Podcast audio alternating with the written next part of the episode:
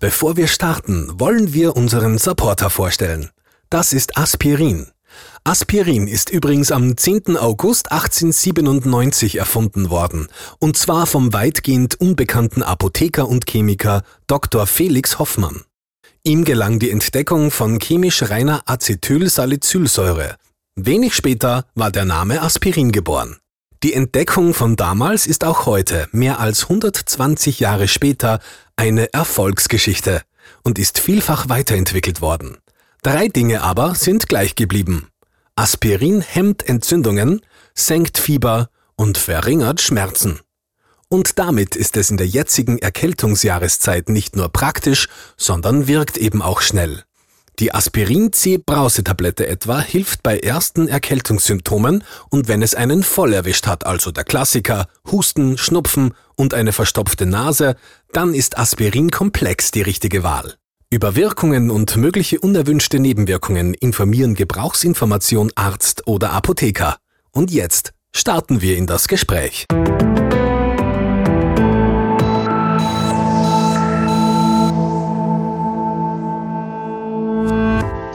Hallo und herzlich willkommen zu Ist das gesund? dem Medizin-Podcast der Kleinen Zeitung. Mein Name ist Barbara Haas, ich bin Journalistin und hoste diesen Podcast und heute wird es tierisch, denn wir wollen wissen, ob unsere Haustiere, die wir sicher sehr gern haben, uns auch aber gesünder machen. Und Spoiler, oh ja, das tun sie. Wir wollen aber auch wissen, welche Rolle gerade in der Pandemie Hund und Katz für unsere Gesundheit gespielt haben oder spielen, lieber ja gespielt haben, und zwar sowohl im körperlichen als auch im psychischen Sinn. Und weil wir uns immer gerne alles genau anschauen, interessieren uns auch die Schattenseiten der großen und oft leider vielleicht zu großen Tierliebe. Das möchte ich in den nächsten Minuten mit einer Expertin in Sachen Mensch- und Tiergesundheit tun. Sie leitet die Psychologische Universitätsambulanz an der Sigmund Freud Universität in Wien und äh, bei ihr gibt es sogar eine Abteilung für Mensch-Tier-Beziehungen. Ich bin also hier an der richtigen Adresse. Ich freue mich sehr, dass sie Zeit gefunden hat und schön, dass Sie da sind. Ähm, Universitätsprofessorin Dr. Birgit Stettiner. Ähm, liebe Frau äh, Dr. Stettiner, ich beginne mit einem Gesundheitstrend, den das Zukunftsinstitut äh, für das Jahr Jahr 2022 ausgerufen hat. Und dieser Trend heißt Healthy Pet Ing. Und für alle Hörer und Hörerinnen, die das jetzt nicht ganz verstanden haben, ich musste das auch zweimal lesen. Also Healthy ist irgendwie noch klar, heißt gesund. Und ähm, Pet, damit meinen die Autoren und Autorinnen ähm, das Haustier. Und das Ing dazu ist sozusagen, äh, wie, dass wir uns mit Haustieren umgeben und beschäftigen. Ähm, in diesem Report des Instituts werden zwei Richtungen ausgeleuchtet. Einmal ähm, der wirtschaftliche Markt durch Haustiere, die Vertechnisierung. Es gibt sogar schon eine Pet-Tech-Tracking-Systeme, ähm, um zu schauen, ob es meinem Hund gut geht und der gesund ist. Und das andere, was wir uns jetzt ja heute anschauen, dreht sich um Gesundheit und Menschen. Also, liebe Frau Doktor, mal ganz schnell gefragt, lebe ich denn länger, wenn ich einen Hund habe? Gute Frage. Schwierig zu sagen. Äh, grundsätzlich der subjektiven Empfindung nach, also das, was Sie glauben, wie sich's anfühlt, schaut es tatsächlich so aus, dass Sie auf jeden Fall sich glücklicher fühlen. Und das ist ein ganz, ganz wichtiger Punkt, dass wir nämlich den Eindruck haben, es geht uns besser.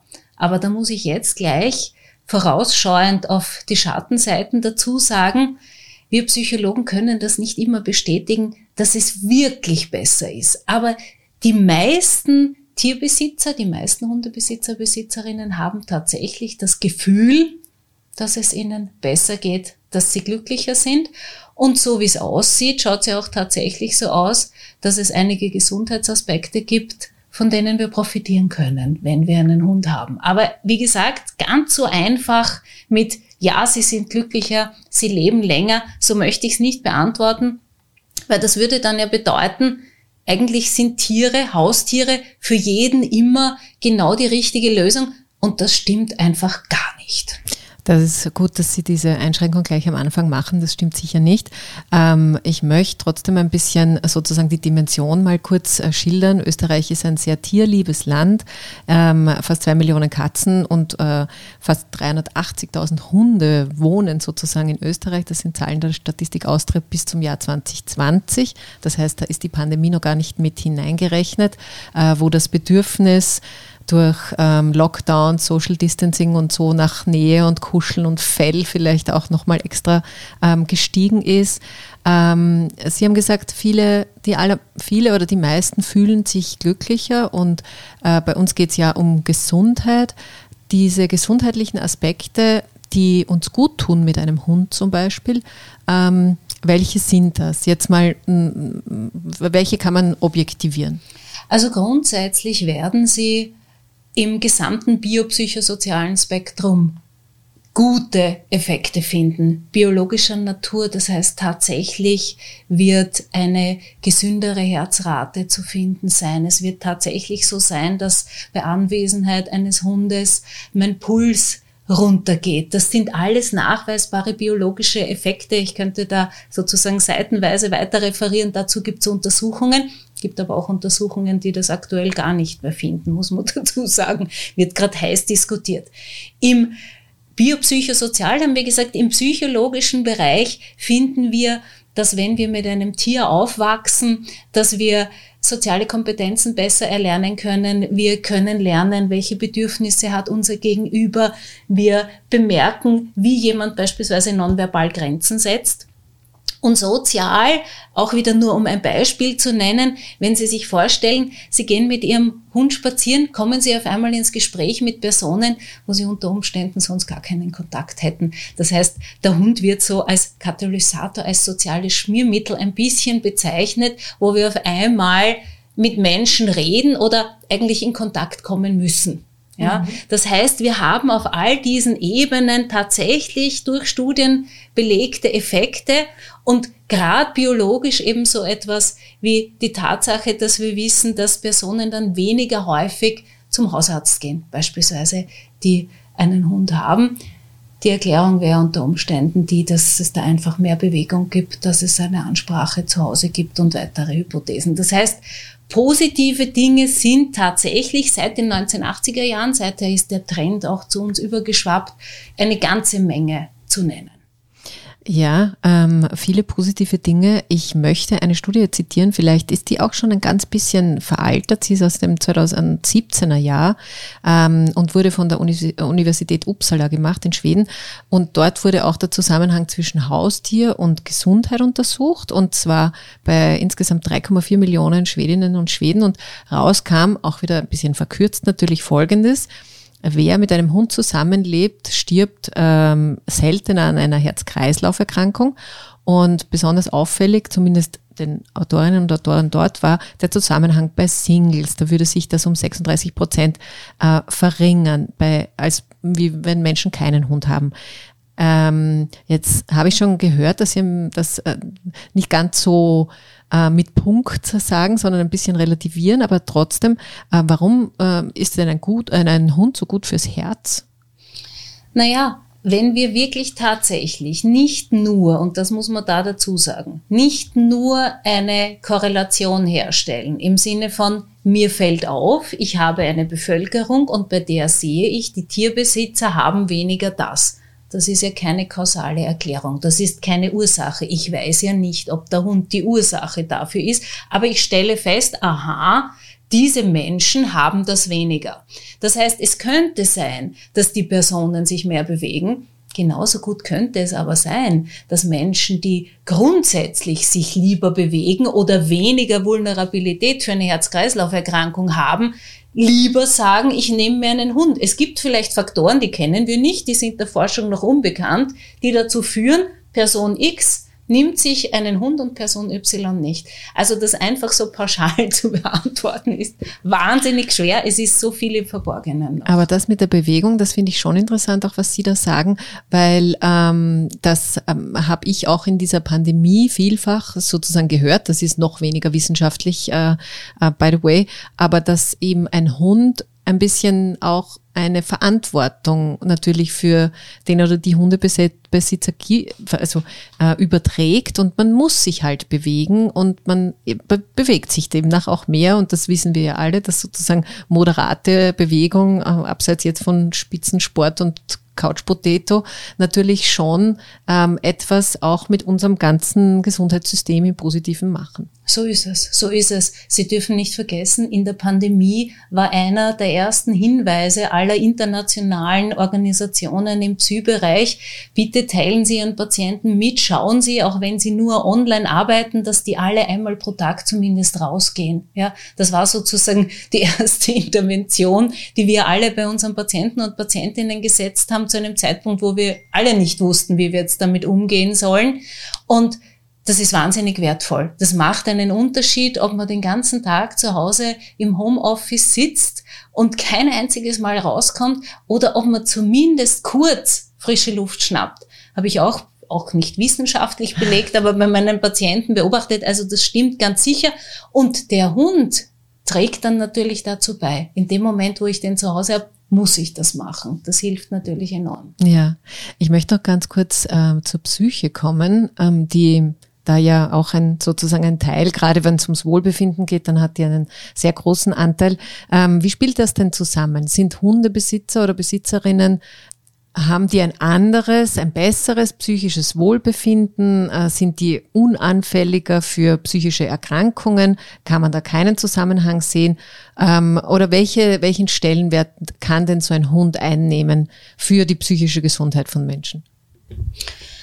Ähm das kann sehr vielfältig sein. Das, was wir uns natürlich wünschen und das, was es gibt, ist, dass das Haustier an sich als Familienmitglied eine Ressource für uns darstellt, uns was Gutes tut, so wie in einer gut funktionierenden Beziehung uns hilft, uns dabei unterstützt, nicht krank zu werden, uns dabei unterstützt, schwierigen Lebenssituationen widerstandsfähig gegenüberzutreten. Aber Jetzt zu sagen, dass Tierbesitzer weniger häufig an psychischen Störungen erkranken, das wäre ein bisschen weit gegriffen. Aber es kann eine Ressource sein. Also sprechen wir lieber von was ist möglich. Mhm. Es kann eine Ressource sein, mhm. aber Achtung, und das haben wir in unseren Untersuchungen besonders während der Pandemie gesehen, als es um den Stellenwert der Haustiere ging.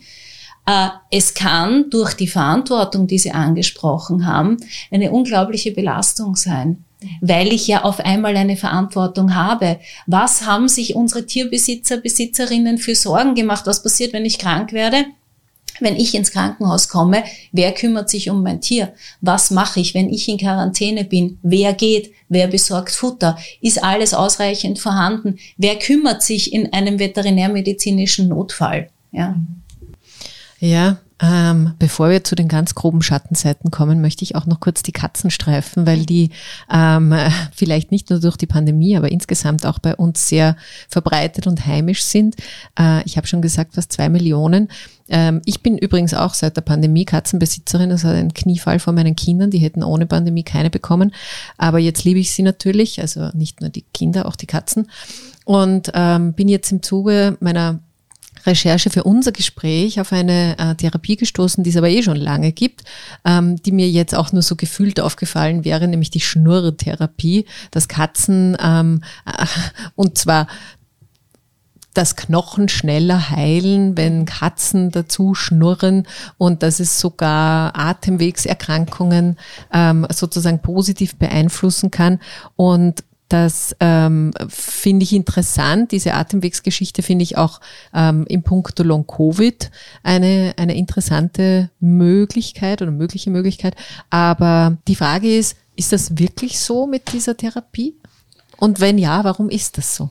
Das mit den Knochen ist natürlich schwierig, weil da müssten wir eine Medizinerin jetzt an dieser Stelle fragen. Was ich Ihnen aber sagen kann, ist, dass ich es mir als Psychologin sehr gut erklären kann, äh, dass das insgesamte Wohlbefinden stark verbessert wird, weil genauso wie Achtsamkeitsübungen und Meditation und äh, die Technik im Hier und Jetzt zu sein uns hilft, das allgemeine Wohlbefinden zu verbessern und wir damit insgesamt zu einem höheren Grad an Gesundheit kommen, so ist es natürlich so, dass das auf unser gesamtes System einen, einen Einfluss hat. Und eine schnurrende Katze und die entsprechende Vibration hilft uns ja sogar durch einen bestimmten Ton, den wir da hören, uns im Hier und Jetzt aufzuhalten. Nicht in die Zukunft zu grübeln oder in die Vergangenheit. Das ist ja das, was Tiere uns eindeutig voraus haben.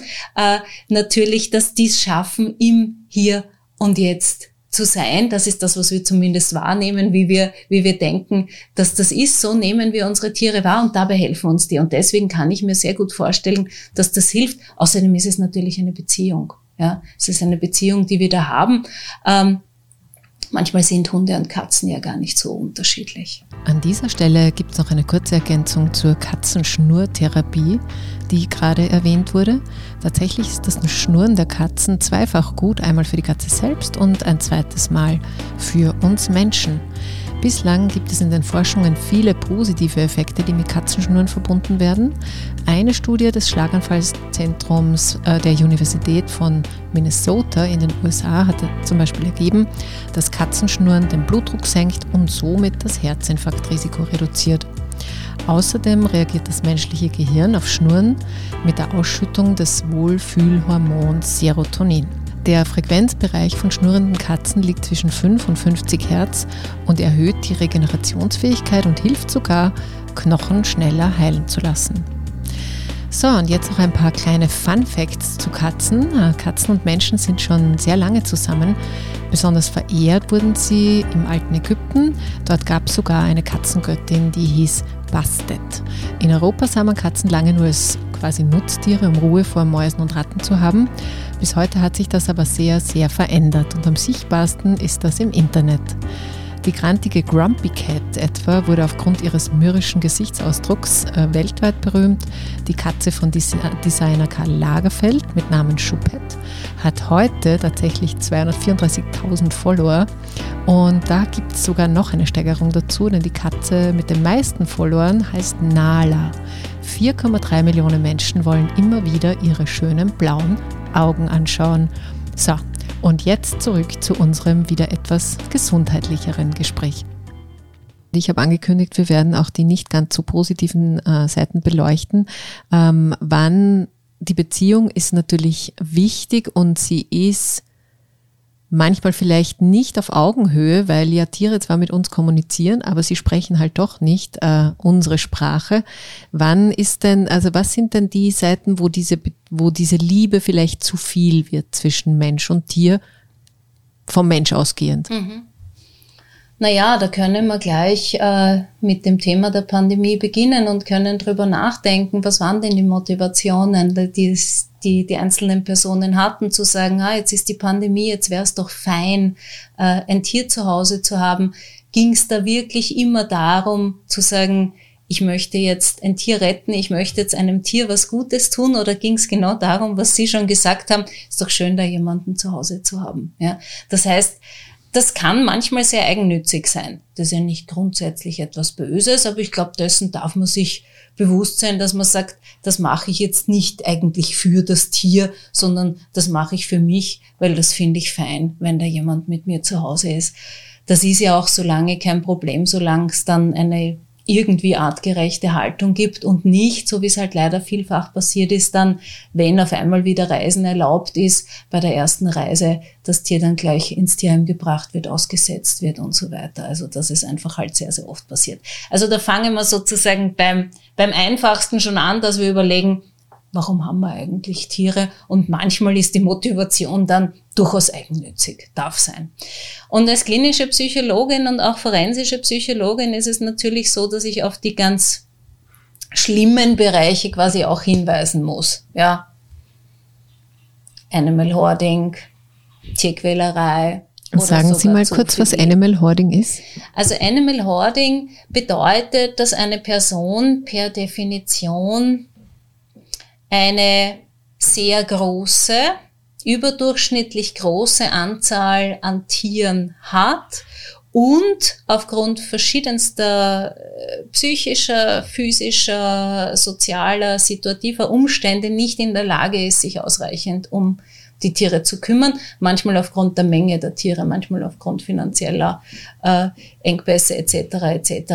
Und die Tiere dann leiden ja, dann sprechen wir von Animal Hoarding, wenn es keine artgerechte Haltung mehr gibt und die Person aber nicht aufhört, äh, weitere Tiere beis beispielsweise anzuschaffen und nicht sieht, äh, was es für ein Problem gibt. Ähm, können Sie das ein bisschen ähm, vielleicht schildern, was der Ursprung für, für dieses Anhäufen von Tieren ist?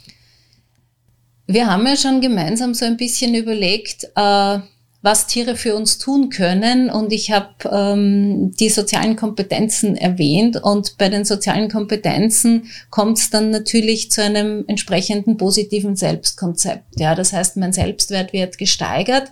Äh, oftmals sagen die Menschen, dass sie gerne in der Lage wären, sich durch die Augen ihres Hundes zu sehen, beispielsweise, weil der sie so bedingungslos liebt. Ja, das ist einfach eine bedingungslose Zuneigung und bedingungslose Zuneigung bedeutet für mich, dass ich sehe, dass da was Gutes ist. Ja, das steigert meinen Selbstwert. Das heißt, ich habe eine größere Selbstachtung, mein Selbstkonzept wird positiver. Ähm, und jetzt ist es natürlich so, dass es oft Menschen gibt, die ähm, vielleicht mit einer weniger stabilen ähm, Entwicklung ausgestattet sind, die in ihrem Leben einiges erlebt haben und unter Umständen bemerkt haben, manchmal helfen mir andere Menschen nicht so. Ja, es gibt sicher verschiedenste Gründe dafür und ich fasse das jetzt auch ganz kurz und es ist wahrscheinlich in der sozusagen Komplexität ganz anders, aber kurz gefasst. Und wenn diese Menschen dann ein Tier haben, kommen sie drauf, ah, das ist mit den Tieren eigentlich ganz anders, mit denen verstehe ich mich gut, da gibt es diese Schwierigkeiten nicht. Und so lange haben wir auch noch gar kein Problem. Wenn es dann aber bei diesen Menschen, und das ist dann der Risikofaktor, dazu kommt, dass die ähm, noch eine Krise erleben und wieder versagen die sozialen Kontakte, wieder versagen die Menschen, dann kann, ist nicht immer, immer so, dann kann es dazu kommen, dass eine noch weitere Hinwendung zu den Tieren erfolgt und dadurch immer mehr Tiere quasi angeschafft werden, weil es die Fehlwahrnehmung gibt, mehr Tiere helfen mir noch mehr, mich stabil zu halten. Und das ist natürlich zu Beginn so. Ja, nicht nur ein paar Augen schaut mich an und findet mich großartig, wurscht, wie ich, wie es mir gerade geht. Ja, also ich habe diesen diesen positiven Blick auf mich, sondern ganz, ganz viele und die sind abhängig von mir und das macht was. Und irgendwann kippt's dann. Und wenn es dann kippt, dann muss ich, damit ich mein Selbstkonzept aufrechterhalten kann, davon natürlich die Augen verschließen, weil was würde das für mich bedeuten, wenn ich das jetzt nicht geschafft habe? Dann bricht ja der ganze Selbstwert wieder auseinander und das Selbstkonzept ist einfach ganz, ganz schwer aufrechtzuerhalten. Ja, das klingt ja jetzt wirklich ein bisschen problematisch. Für mich klingt es auch ein bisschen missbräuchlich, oder? Ein bisschen schon, ja. Ja, also, ja äh, also vor allem dann am am Ende dieser, dieser, dieser Phase, wo die Wahrnehmung kippt, spricht man ja von Tierquälerei. Also dann ist es eindeutig missbräuchlich. Äh, zu Beginn festzustellen, dass man mit Tieren besser zurechtkommt als mit Menschen, das denke ich, das kennen sicher einige, ja, dass man da gewisse Ebenen hat, wo das mit Tieren besser funktioniert. Das muss nicht unbedingt missbräuchlich sein, weil es ja aus einer aus, aus einem Defizit heraus entsteht. Und deswegen sehe ich da grundsätzlich kein Problem. Aber das ist sicher konzeptionell schwierig. Da wird jeder Psychologe ganz was anderes dazu sagen, bin ich mir ganz sicher. Ja. Ähm, eine letzte Frage zu dieser ein bisschen ähm, ja, negativeren oder der, dieser Schattenseite. Betrifft es denn äh, zum Beispiel Animal Hoarding, betrifft das eher Männer oder eher Frauen oder ist das ausgeglichen? Also das Interessante ist, dass die äh, Wahrnehmung ja diejenige ist, dass es ähm, vor allem Frauen betrifft, vor allem ältere Frauen betrifft und nicht alle Untersuchungen können das bestätigen. Also dadurch, dass es ja ein, ein hoch tabuisiertes Thema ist und immer erst auffällig wird, wenn tatsächlich Tierquälerei im Spiel ist. Das bedeutet, wenn die Behörden eingeschaltet werden. Ja. Wir versuchen auch in der Ambulanz Personen schon früher zu erreichen. Manchmal gelingt das dass ein Familienmitglied kommt und sagt, na, ich habe das Gefühl, da ist was, dann freuen wir uns, wenn wir früher schon eingreifen können. Aber meistens fällt es erst auf, wenn es wirklich ganz, ganz schlimm ist, wenn Tiere leiden, wenn Tiere sterben. Und da sind die Statistiken so unterschiedlich und sicher dadurch verfälscht, weil man es nicht rechtzeitig sieht und da ist das nicht sichtbar, dass es nur Frauen sind oder dass es hauptsächlich Frauen sind. Es ist ganz, ganz unterschiedlich, ja. Es ist quer durch alle Schichten, es ist quer durch alle Berufsgruppen und das große Problem dabei ist, dass es behandelt werden muss. Das ist beispielsweise was, wenn wir es nicht behandeln, gibt es eine hundertprozentige Rückfallsquote, weil ja das Problem überhaupt nicht behoben ist. Also nur zu sagen, na ja, dann hat die Person halt keine Tiere mehr, hilft nicht. Heb, behebt sozusagen das Problem nicht. Aus Sicht der Tiere sehr wohl, ist eine wichtige und notwendige Maßnahme, aber aus meiner Sicht als Humanpsychologin natürlich nicht. Ja.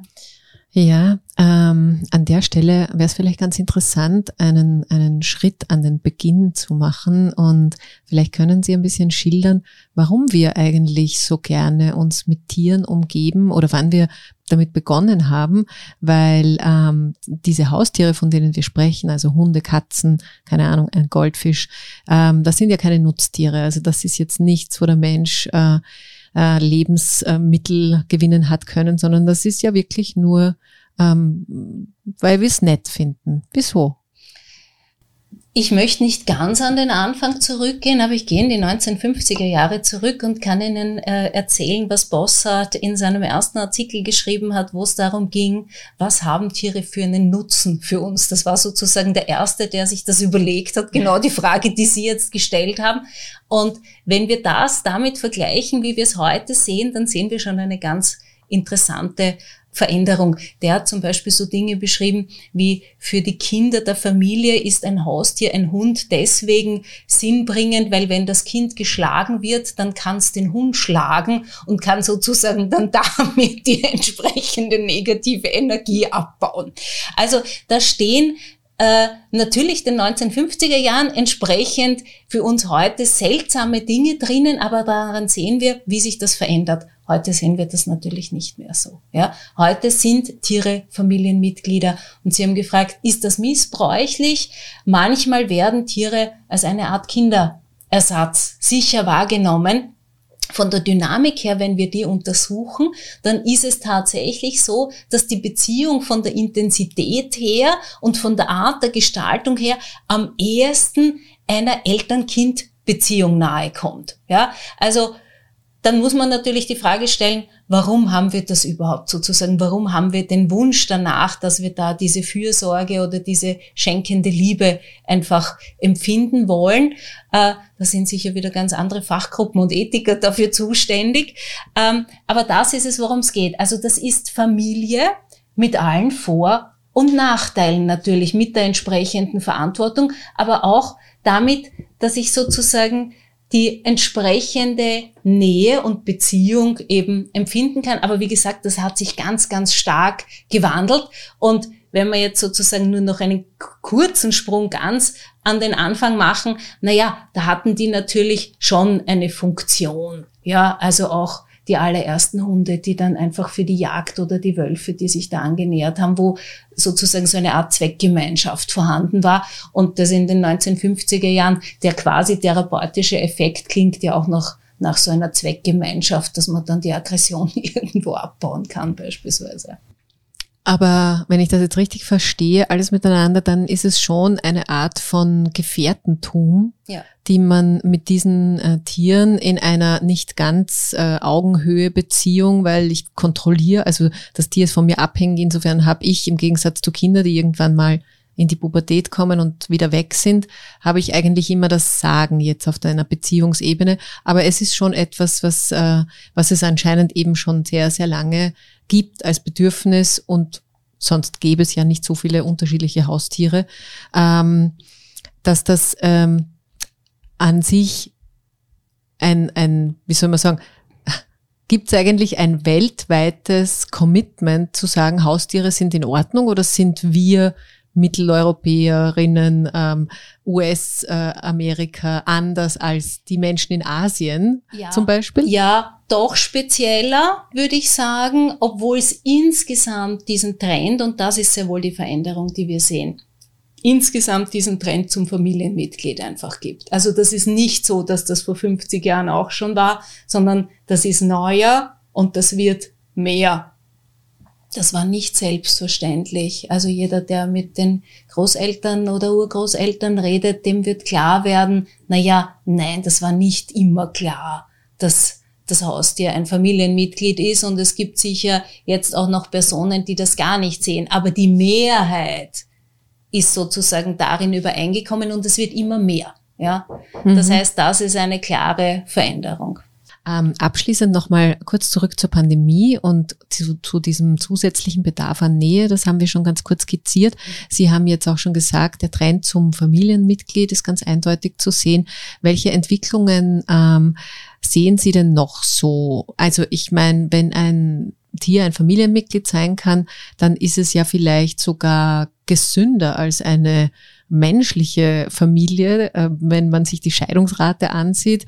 Äh, von einem Tier würde ich mich nicht scheiden lassen. Also lebe ich dann gesünder, wenn ich mit einem Tier zusammen bin oder, oder ist das jetzt gar verkürzt von mir? Wir sind ja jetzt die ganze Zeit davon ausgegangen, dass ähm, dass das eine Beziehung ist, die nicht beispielsweise durch Krankheit des Tieres getrübt ist oder die beispielsweise dadurch getrübt ist, ähm, dass das Tier verstirbt. Jetzt wissen wir, Tiere leben nicht so lang wie Menschen. Äh, Haustiere, speziell, die wir üblicherweise zu Hause halten, also generell können wir es nicht sagen, aber bei Hund und Katze können wir es sagen.